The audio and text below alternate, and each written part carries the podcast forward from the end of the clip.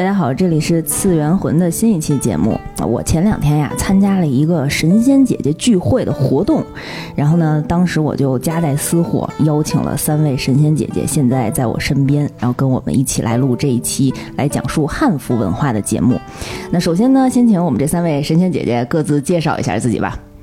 Hello，大家好，我是 Young Good Who Is Studio 杨谷辉工作室的策划兼商务兼签不签约都那回事的模特张维罗妮卡伊丽莎白点儿亨利埃塔点儿乌苏拉点儿紫电清霜旋风速雪萨达，叫我张萨达就好。谢谢大家听我念完名字。啥也没记住。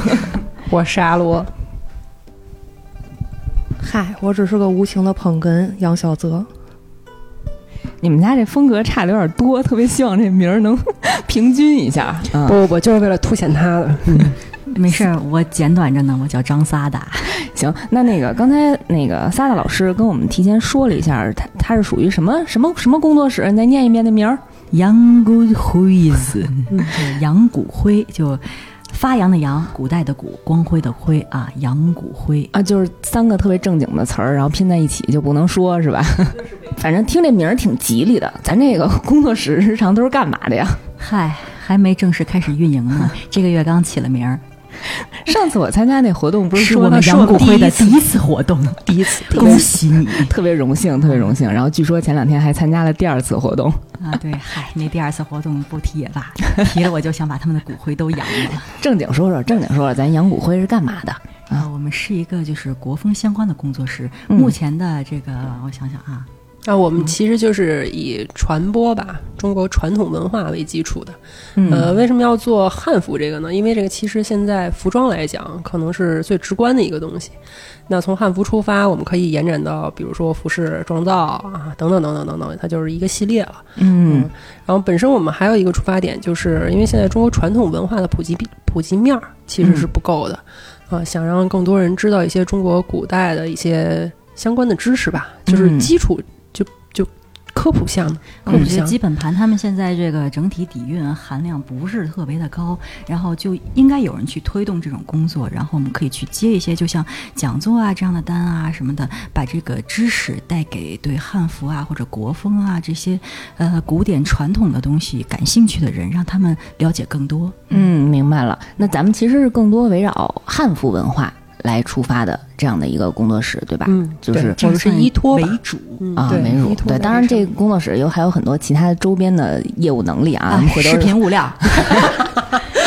大家拍企业宣传片嘛，特别棒。那个大家有如果有这方面的需求的话，然后联系我们这个张中间二十多万字儿的 萨达老师啊 啊，联系一下，小窗联系一下。那个咱们这汉服文化，因为三位在座的神仙姐姐，哎，反正你们也看不见人家长什么样。真的是神仙姐姐下凡了，现在已经。呃，你们日常都是怎么开始接触汉服文化这个圈子的呀？哎，我那稿哪儿呢？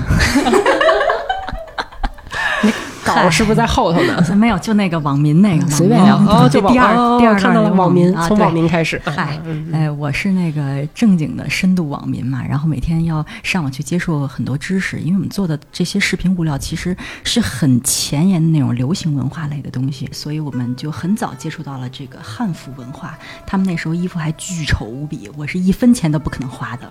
然后直到后来，他们这个整体设计水平上去之后，我才小小的投资了一把，买了一套汉服。当时我记得还蛮清楚的，是那个咸妮小筑的有一套齐胸衫裙，嗯，哦、然后价格应该四百来块钱，就正常价吧。嗯，但是因为这不是刚需嘛，就不会有人愿意。很多的人愿意花这四百来块钱去穿这个，直到后来就汉服店雨后春笋起来之后，才开始多买的。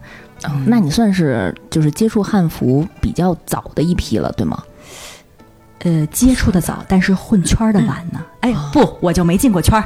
对，对我就没进过圈儿。哎，大家都总是对这个圈儿的概念，然后嗯耿耿于怀。对对对，我我们其实不能不能在圈儿里，有人的地儿就是江湖。那其实我们都是从动漫这方面就转到泛二次元，然后再转到汉服这块。对对，是的，嗯，嗯，因为据我所知，因为跟大家都认识了很多年嘛，就是很早以前，其实大家也都是资深的动漫爱好者。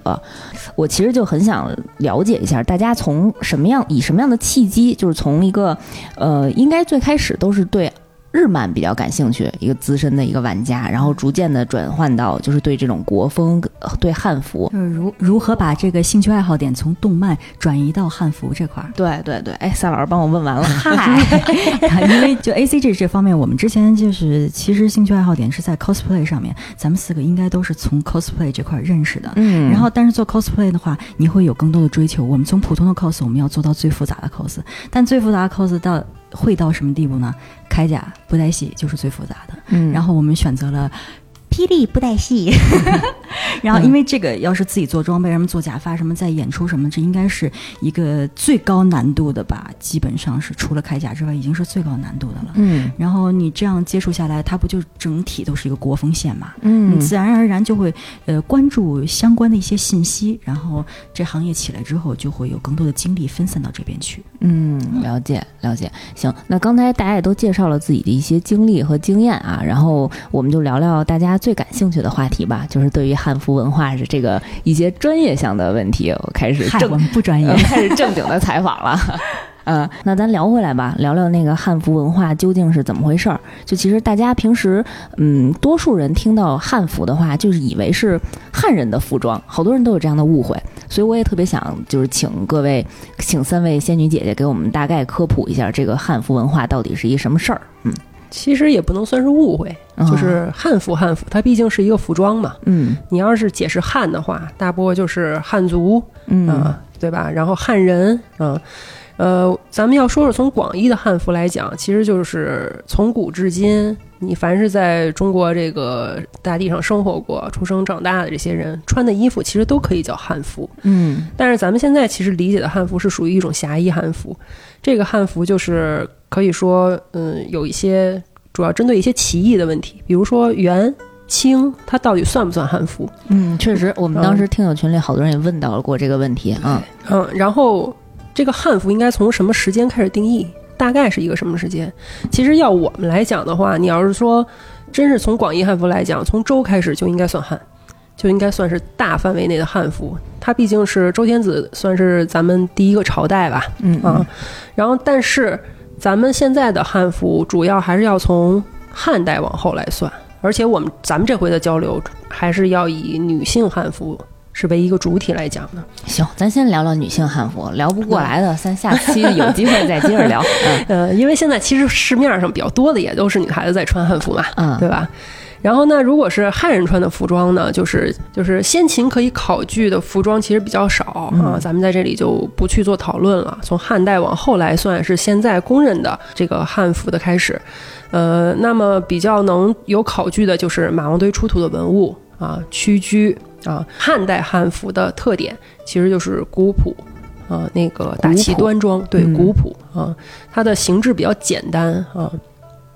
然后晋来讲的话，就是魏晋一段时间，它是其实传承了一些汉代的元素。呃，款式上来讲，跟汉代的服装区别，向宽袍大袖的方向发展了，然后看起来就是更加飘逸啊、嗯就是仙气的那种感觉。然后中中间这个经过南北朝，南北朝的这一段就比较乱了啊，咱们可可以直接跨过去。然后到隋的过渡之后，是出现了一个现在咱们市面上啊比较普遍受欢迎的唐风啊唐风汉服。嗯初唐最火的就是现基本上现在最火的就是唐被子啊，然后中堂啊就是什么齐胸衫裙啊、晚唐鹤子裙啊，这个具体的可以让撒老师来讲一讲其中的区别。嗯，没有，它是这个唐被子，它在初唐、盛唐、中唐，它其实都有出现。然后中唐这个齐胸衫裙，其实几乎好多仙女入圈的第一套汉服就是齐胸衫裙。为什么？因为它显得更加的大方和更加的舒展，还有仙女的气息。它的仙女气息是最重的，这个我可以保证，因为我第一套就买的这个。然后到了晚唐那个鹤子裙，因为你肯定看过有一个画叫《簪花仕女图》，它是照着那个画做了一个外形上的复原，但是它具体是不是这个形制，因为好像还没有具体的文物去支撑它，所以暂时鹤子裙被认为是呃影楼风、影楼装的一种，还不能算是正经的汉服。一提到汉服的时候，它绕不开一个词儿，叫什么？叫形制，就是从古到今出现过的款式，这种确定的形制才是判断你是不是汉服的一个个最基本的条件。嗯，怎么说呢？呃，支撑形制的第一条证据，就第一种证据啊，最坚挺的证据就是出土文物。所以我们刚才一直说是从马王堆开始的嘛。你出土文物或者是传世文物，像那个孔府，孔府的那些衣服。那种现实能留存的东西，呃，是第一种证据，是最坚坚挺的啊。然后第二种比较呃能够有说服力的这个证据是雕像，嗯啊画像这样的。嗯，然后因为你毕竟外观你能看得见，你不会说产生特别大的意义。然后第三种啊就会有意义了，文字。文字那你文字记载下来。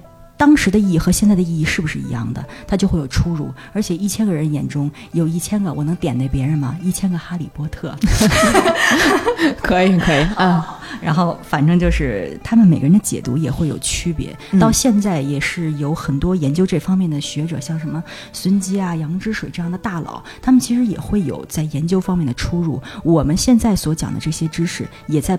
不停的迭代和更新，嗯，所以就会产生很多时代的眼泪。时代眼泪是什么？就比如说十几年前的汉服，它可能到现在它就不是一个符合形制的东西，这个东西就不能拿出来穿。就比如说这么严双曲格呢？哦，他们有的事儿好多。呃，双曲是哪两个字儿？呃，就是屈居。屈屈居的两绕叫做双曲。啊，对对对，哦。这个特别逗的就是那一段时间在承认有双曲存在的时候，我还特意我我还我正在做这个服装的这一系列的东西嘛，那个时候嗯。cos 服什么都自己做，嗯。然后有人找我定制了一个双曲的衣服，他把那个双曲的那个。形制图就是说是形制图，只能说是有人把他那个裁剪的那个图画出来了，然后我就按照上面做。哎呀，我的天呐，简直了！因为双曲是这 双曲是这样，它要在腰上绕两圈儿，那就意味着这个绕绕腰围的这个圈儿是很长很长的一段儿嗯啊。这是一个用用丝，或者是用绸带，或者是用什呃，么、不，什么它是材质的？一百，嗯它是一百。你哦比如说你100对你你的这个上衣，正常的上衣是袖子啊，这个身儿，嗯然后你到你底下的这个摆的时候，就需要有两圈的料子来把你的就是腰绕住。哦啊，然后你还要的上身儿是一片儿一片儿一片儿，它是哦一片儿，而且还要保证你所有的缠绕时候的这个曲度是平行线，啊、就是底摆，然后你的膝盖的位置，然后到你的臀部的这个位置是平行线。这样的话，三条平行线出来，你才能叫做双曲。后来就是发现双曲其实是有争议的原因，认为它是一个角度问题。它在某一个角度是屈居绕的时候会成为三叠，啊，只是这么一个原因，所以有人以为会有双曲这个形制存在，其实是哦不存在的。但是嗯从逻辑上来讲，这个就不存在，它飞对步啊，太太飞步，飞步又不简便，对，穿起来麻烦。呃，他们之前做的那个那个图裁缝的图特别有意思，其实它是在斜裁的情况之下把后边的拼上的。啊，懂了吧？嗯，就是衣摆的位置其实是一块儿被拼上去的布料，但是这种就是制作的可行性在古代来讲也很低啊、嗯古代很少有这种拼接的这种东西在。嗯。嗯，行，那刚才其实聊过对。唐朝的汉服的大概的形态了，嗯。是吧？嗯嗯。然后再往后呢？呃，再往后的话，就经过比较混乱的五代十国，那个时候真的是简直太惨了。以后回头说历史再说它。啊，我们今儿先先说说 先说说服装，对啊对对。五代十国之后就是宋，啊、这个呢也是现在在市面上比较受欢迎的一个朝代的服装吧，啊，嗯宋制。呃，相对唐风来讲，那种华丽的程度啊，宋制变得比较简洁，然后清秀优雅啊，强调修身的效果啊。然后北宋和南宋的衣服也有区别，因为嗯北宋其实。比还是有在接承接前朝的一些这个形制上的一些东西，然后它比较宽大嗯啊，放量很大，有的甚至能达到八十的放量。就是咱们咱们现在来讲啊，一个人正式的这种身体的不是一圈儿啊，就是一半儿，也就是五十啊，你就到头了。但是在北宋的时候，它可以放到八十、九十啊，就是正面这是什么单位啊？呃厘米啊啊，厘米，呃，但咱们现在都说的是厘米啊，不是古代那个尺码，嗯就是咱们讲的八十九十，也是他们去量复古文物而产生的一个数据。哦，然后等到呃真正到了南宋的时候，这个放量已经收到了六十，就是基本上已经非常修身了。啊，这种情况，呃，然后南宋出现的剪裁比较有意思，跟现代有一些立裁的东西很像，比如说它的抹胸上会有胸嗓，嗯。啊，它的抹胸上会有胸嗓，然后它的呃一些裙摆，就是包括呃两片裙啊、三件裙啊，这个上面的摆上会有收缝，呃，这都是只有现代立裁的时候才会产生的一些工艺。我非常厉害。那个胸什么胸衣褶嗓就是啊哪个字儿？呃，它它应该是像醒吧，就是省哦啊啊，但是我们念的时候就是这个裁缝的要念法，它就叫嗓。太啊高级了！就是我说我都都没听过这字儿呢。你看，你有些衬衫的衣服在胸的斜侧方会有一个收缝，啊，嗯嗯这个东西就叫嗓。啊，你看的时候，这个字儿叫收省，哦 懂了懂了。省会那 省会的省，嗯，对对对对对，嗯。然后还有比较有特点的，可能就是对穿胶，经呃对穿胶的时间还蛮长的，它经过宋，经过元，啊，到了明朝早期，啊对，都比较盛行啊。这个正好了，到明了，你来行我啦，啊，大家好，我要来给大家介绍一下明朝的款式了。要不要这么作？撒老师特别喜欢明明制的服装吗？嗯，我觉得明制相对来讲，它呃行动上会更方便一点，尤其因为它会呃很明显的是上下两截儿，因为两截式穿法就在中国来讲是很非常有特色的一个穿法，嗯所以上就上袄下裙嘛，袄裙你肯定听说过，嗯然后我就买的比较多，我几乎衣橱里一大半全部是明制，而且我本人在北京哎，北北京不是是明制的建筑会非常的多，而且我也是就是。呃，明朝和清朝的历史会稍微关注的多那么一点点。毕竟朱棣啊，监督是在北京嘛，竟我是有中英文啊双料这个导游证，所以就是这方面知识会积累的相对杂一点，会多一点。这样，我我这儿插一句，我觉得明治最好的是什么？是上厕所的时候非常方便。因为是上下两不，因为它是它的裙子嘛，那裙子的后摆其实是分片儿的。那咱们正常情况之下，四米二、五米摆、六米摆，这裙子想要搂上来极其痛苦啊！但是你如果是分片儿的话，我直接从后边一搂就上来了。而且明制就是，尤其对于现代来讲，它里面特别好加羊绒衫，它 冬天的时候真的超宽大，嗯嗯嗯嗯，是。哎，对 A 摆的这个就是它的 A 字摆，就也是跟现在现在服装的有一些东西很像，它的 A 字摆很严重，就是人会显得长，嗯，人就是 A 型嘛，它嗯会显得裁剪时会更偏 T，T 一一点，对对对对对。它主要一个服装风格就是端庄典雅，你看着它，你会觉得为什么有一词叫大明富婆？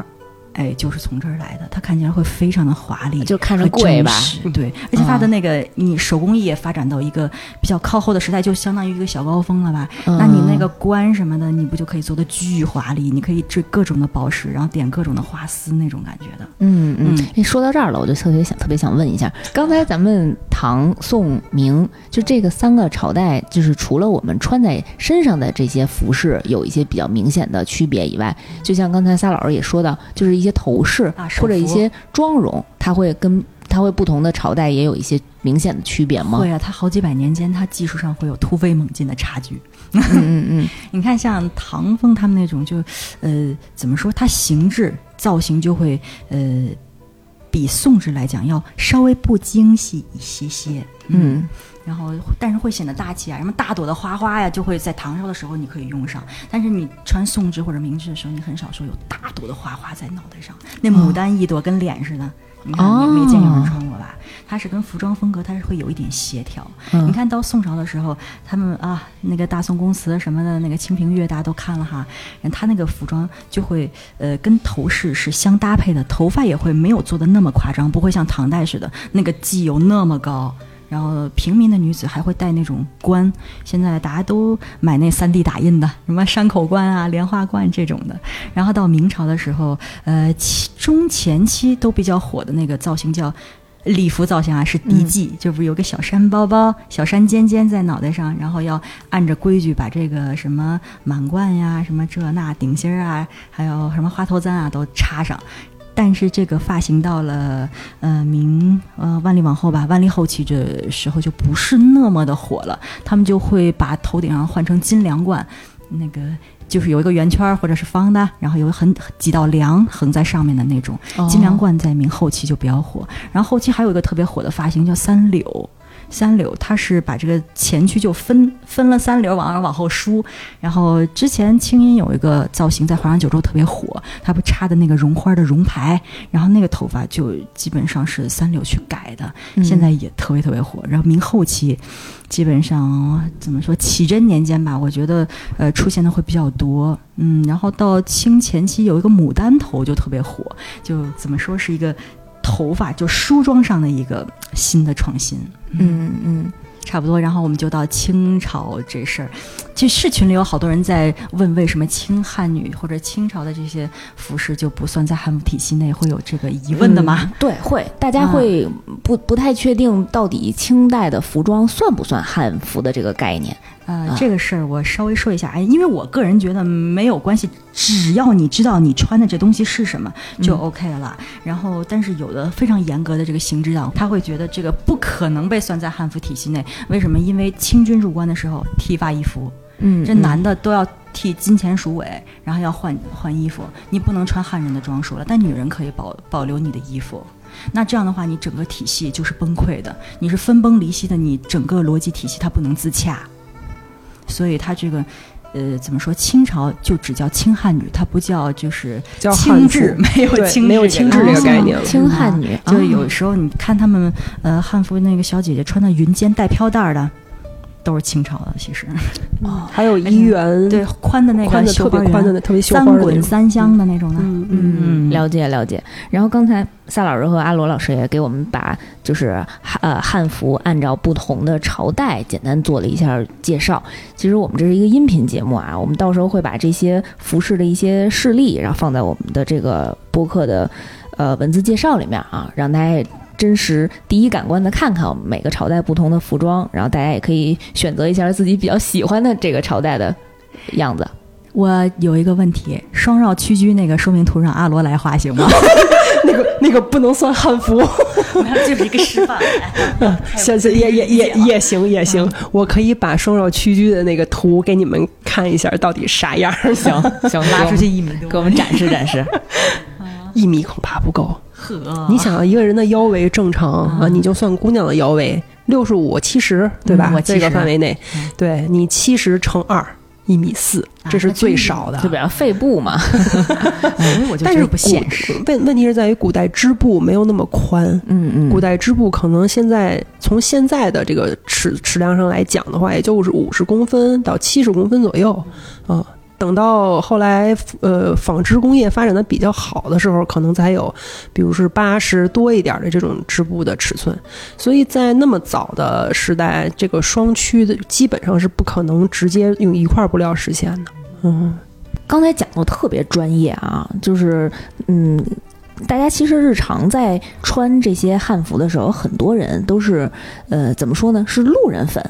嗯，他可能对这些服装的朝代的归属也不是非常的了解。我第一次在穿汉服的时候，我心里也特别紧张，我特别怕穿出去有人有人骂我，我不知道说这个大家对这种制式的考究啊有没有这么严肃的认知？我知道这个行为叫汉服警察出警。三坑警察出警。对，是不是现在嗯都有大概或多或少的有这种顾虑，或者是有这种警察在网上到处看啊？对，我觉得这个其实是一个环境问题。嗯就是还是不建议现在这个圈子这样。就是有很多孩子可能觉得自己的这个东西就是呃非非我不可啊，就是我要去维护它，但是其实大可不必。嗯嗯、咱们就举一个例子来讲，呃，现在说的贴里、腋飒这种衣服呢，本身就是说是明朝的，嗯啊，但是其实往前推，这个形制是在元朝就有。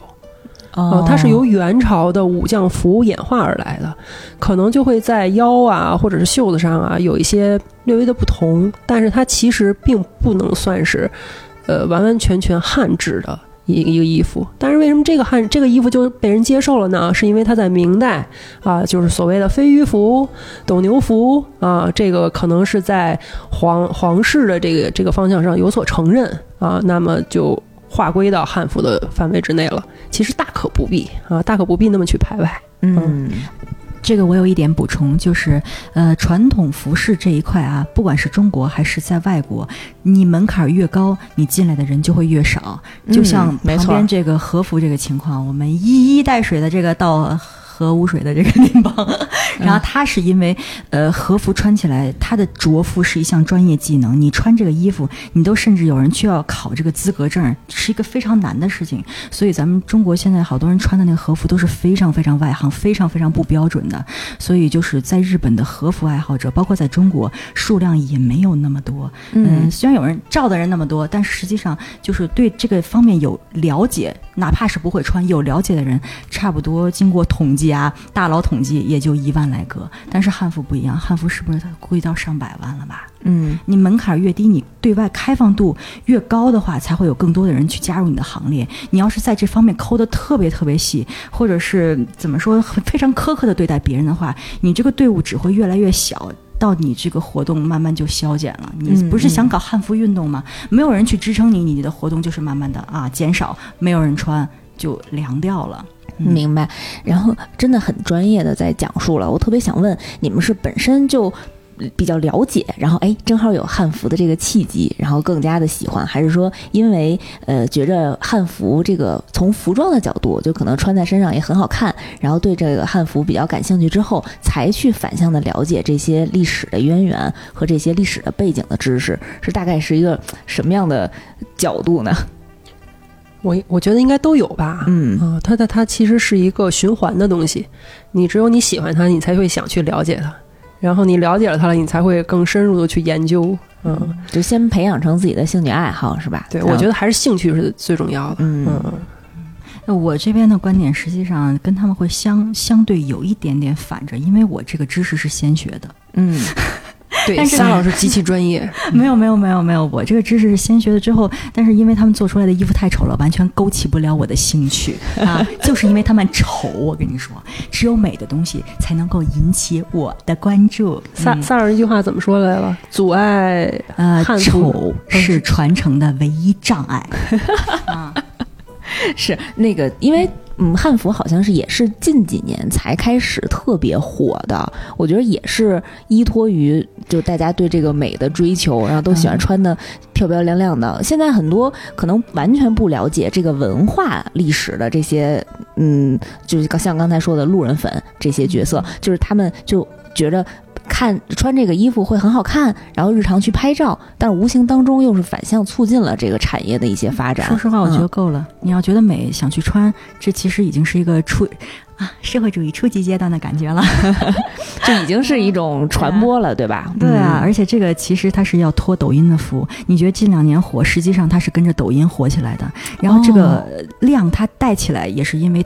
有很多人在看抖音，他会觉得这个方面，它是一个我的内在的精神需求。为什么现在大家就是包括我们媒体和政府都一直在提一件事情，就是呃民族复兴，这其实就是民族复兴的一部分，然后是一个根植于内心的需求，我国家需要能拿出来让我觉得自豪的东西。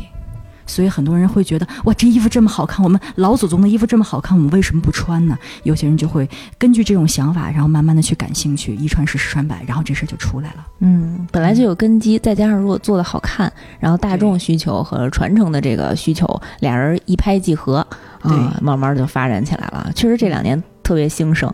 嗯，哎，越来越好看了。自从前两天撒老师和阿罗老师带我参加那个活动以后，我已经在网上买了好几套新衣服了。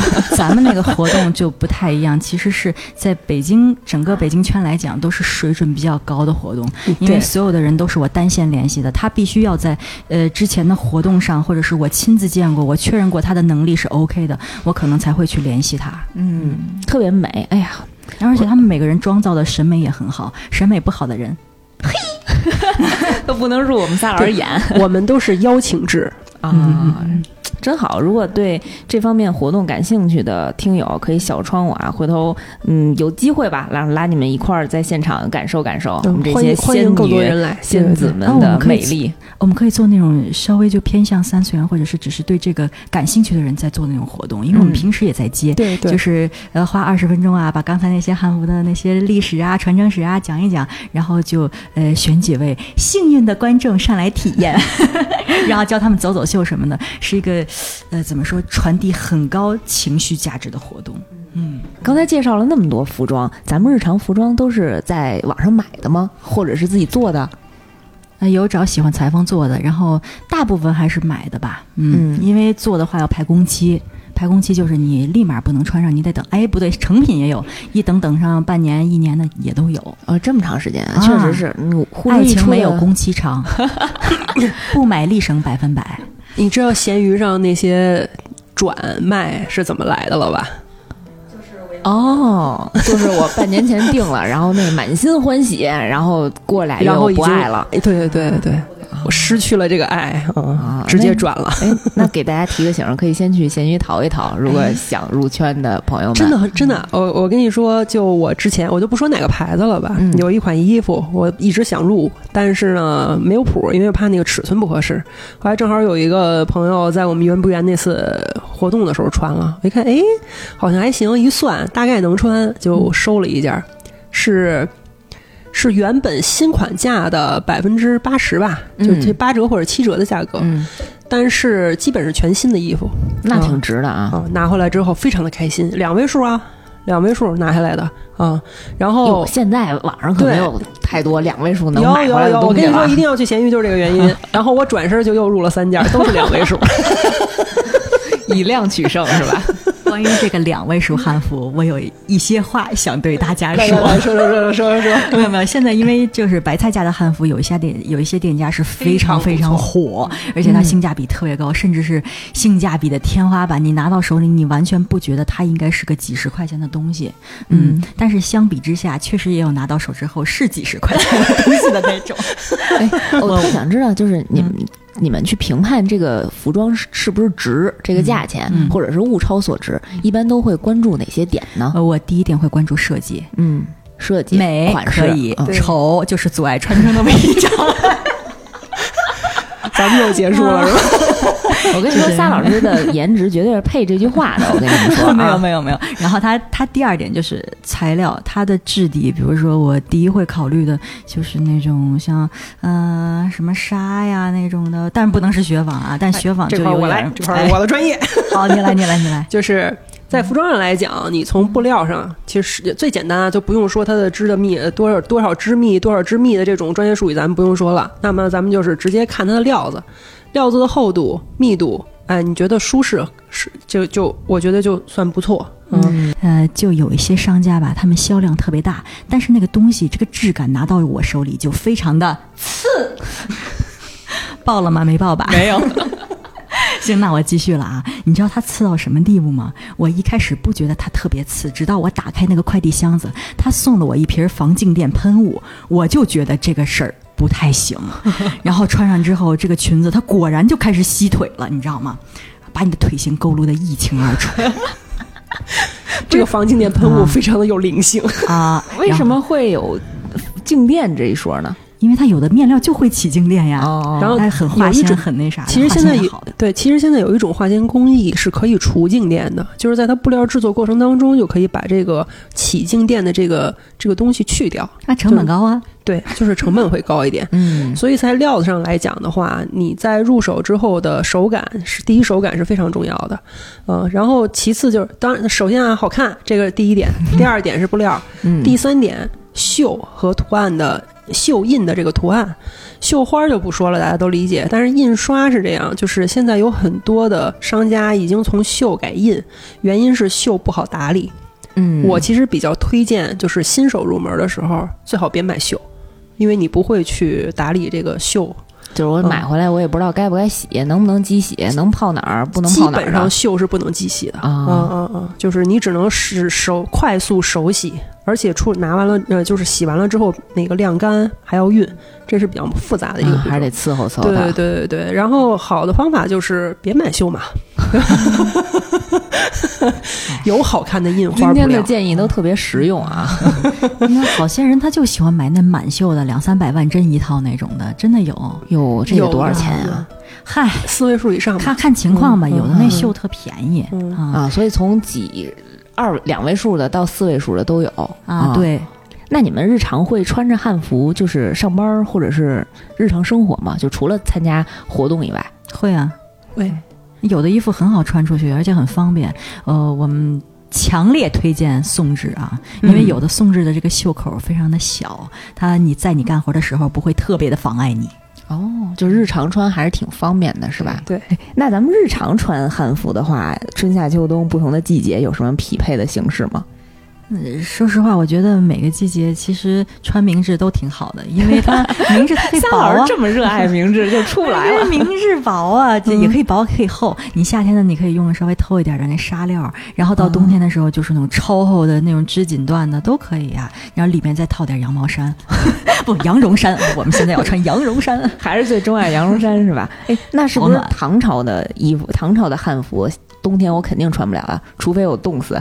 呃，我觉得我个人觉得并不会，因为其实就算是唐朝，呃，它也会有衣服面料的不同，它不是说唐朝就只有丝航蚕丝，这不科学呀，这个。对啊，那穷人怎么办呀？那尤其是好多那个新疆出土的阿斯塔纳木的那些，那人家那大新疆的冬天怎么办呀？对它昼夜温差既然这么大的话，它就不可能只有这个薄的薄如蝉翼的这个衣服，它都过不了夜晚啊。而且它不会只穿一层啊，因为现在好多人他不是只穿一层，最多穿个两三层呢。对，实际上它里面会有很多很多的穿搭。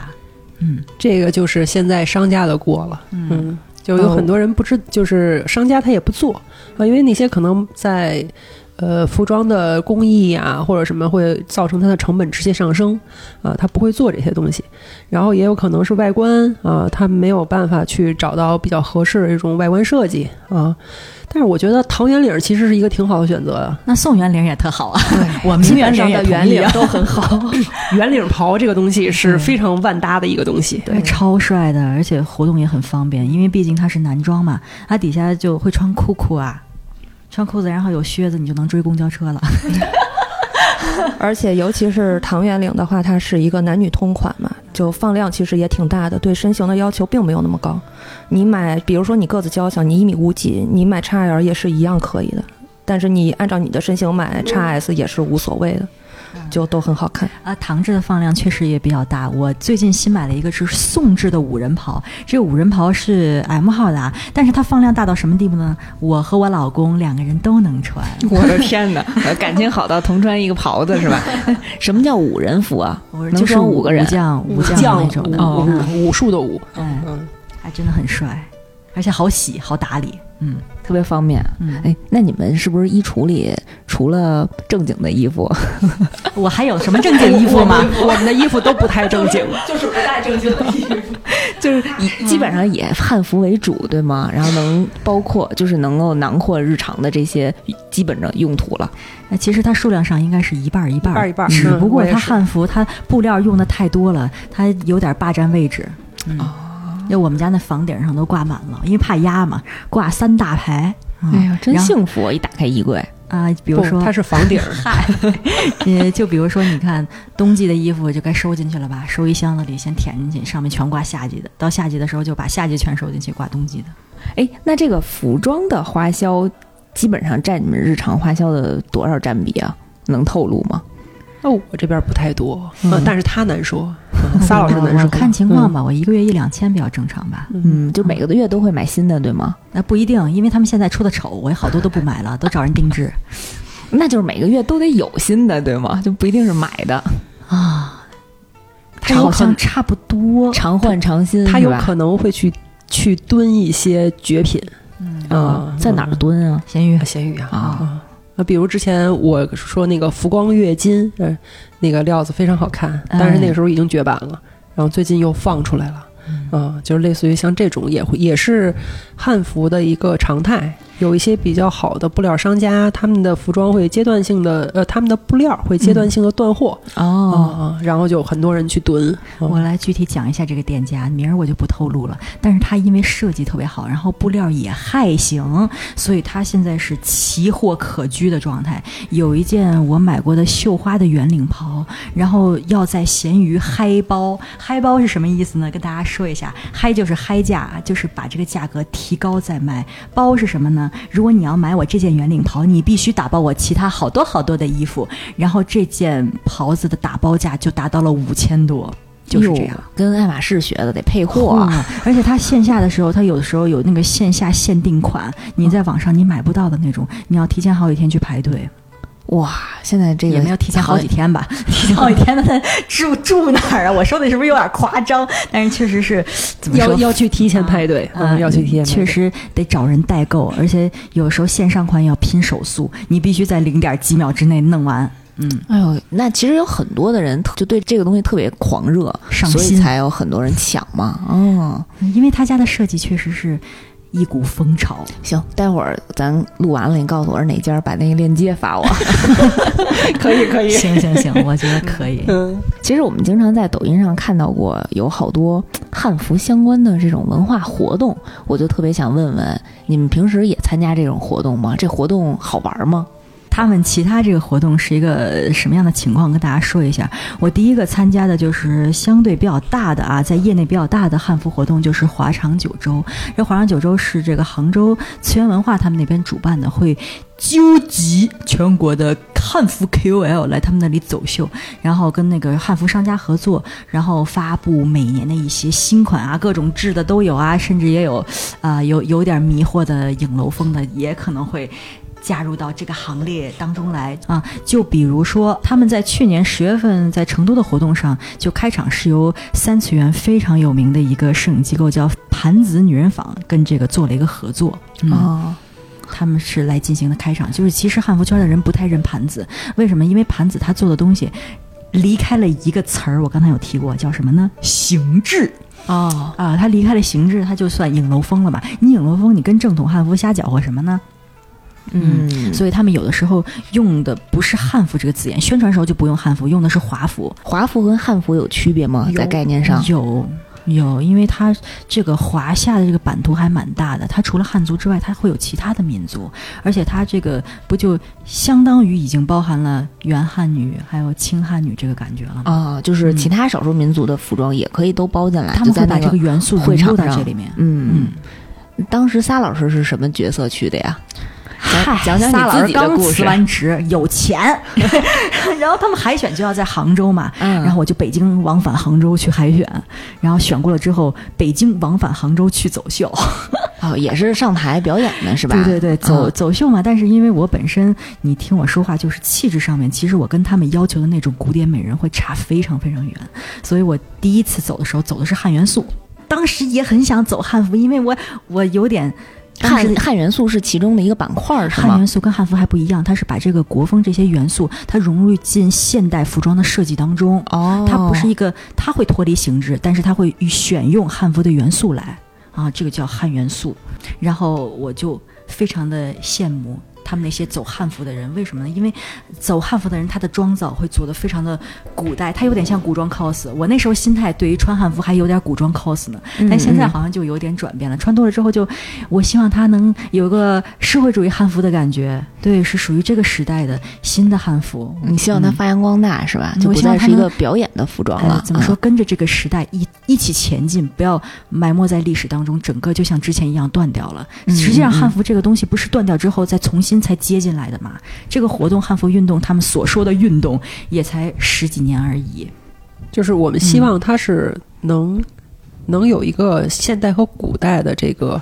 就是时间上的融合，而不是说我把古代的东西拿到现代来用，嗯，因为现在人穿衣服毕竟要讲究现在的这种，比方说比呃，比如说呃，简单方便啊、便于活动，呃，但是你如果真的纯粹去用古装拿到现代来的话，这就没法走路，没法干活的。嗯嗯，那么为什么推宋制？就是因为宋制的衣服相相对来讲会更贴近现代人的审美，啊、更更符合现代人的需求穿。着也方便是吧？对，汉元素其实也有一个这个好处，就是它其实是在现代装的基础上去做一些古代元素的复兴吧。嗯啊，这样的话会比较符合现代人审美，也能扩大圈子。嗯所以它这个分类叫什么？叫像国风时尚。对，嗯国风时尚。哦对嗯，呃，我觉得现在有，其实有商家已经开始慢慢慢慢往这个方向走了，有不错的商家啊，这个。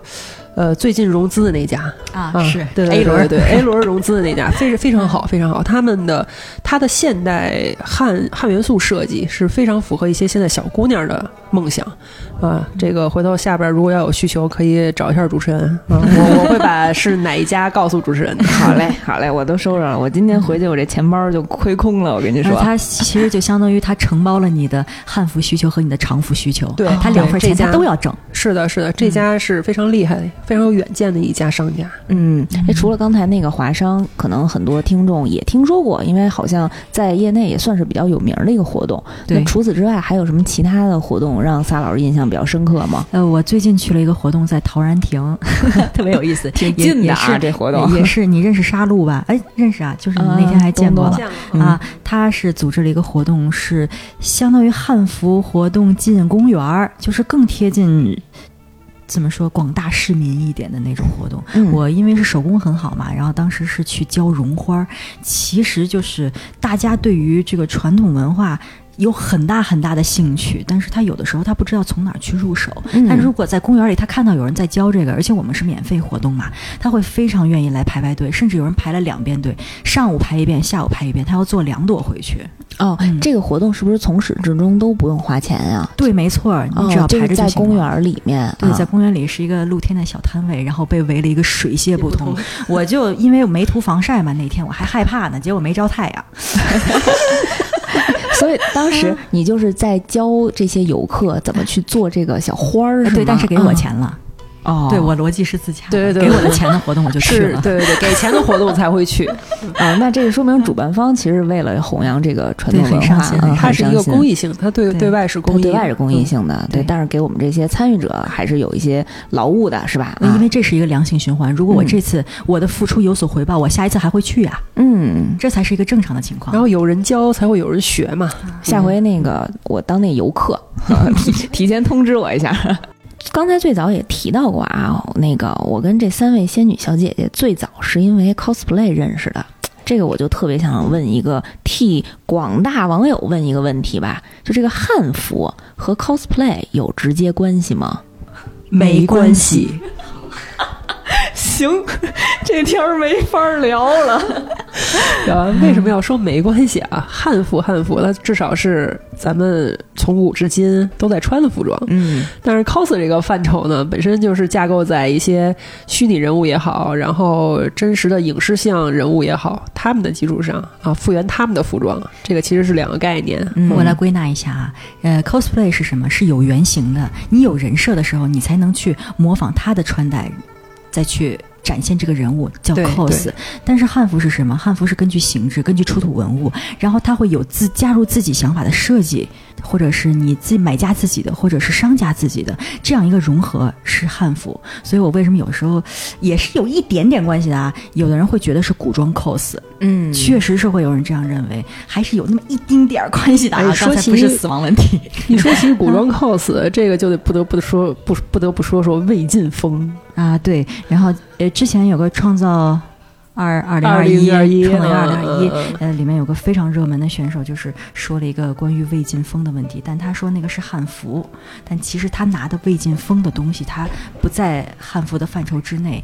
为什么？就是因为他没有形制，它形制是对不上的，或者说有的存疑形制，有的因为没有研究出来呢，你出的文物太少，你不知道它原貌其实是什么样的，这个叫存疑形制。好多像这样的东西不存在的或者存疑的，自己杜撰的是不适合拿出来向大家科普的，因为他的这个节目流量是非常的高，所以好多公众人物他如果站在这个地方的话，他就应该对自己的话付出负起责任，嗯，嗯他应该更加讲究一点点。嗯，那但我个人像我们的节目啊，对 对，没错对对没错没错。呃，然后嗯我就觉得怎么说，呃，还是要稍微研究一点。他确定自己的话术之后，再向去大家科普，要不其他的科普博主就跑断腿了嘛。造谣一张嘴，科普跑断腿，就是这么来的。嗯，确实是。刚才也聊了特别多专业的、日常的各种各样跟汉服相关的内容了啊。那到这儿了，我就特别想替我们的这听众朋友们问问三位小姐姐，就是我我我如果是一个小萌新，我想要入圈汉服文化的话，你们有什么建议吗？别入，有补充吗？我以为你们想说没有。哦，那我补充一个吧，快跑！就是这么说的原因还是那个原因，就是圈子圈子有人的地方必然有江湖啊，就不太希望萌新们去入这个圈子，因为有可能会被洗脑。啊，得到的知识有可能是被带跑偏的哦，就是他们有的人掌握的知识也不是完全正确的，所以可能会传递一些错误的信息。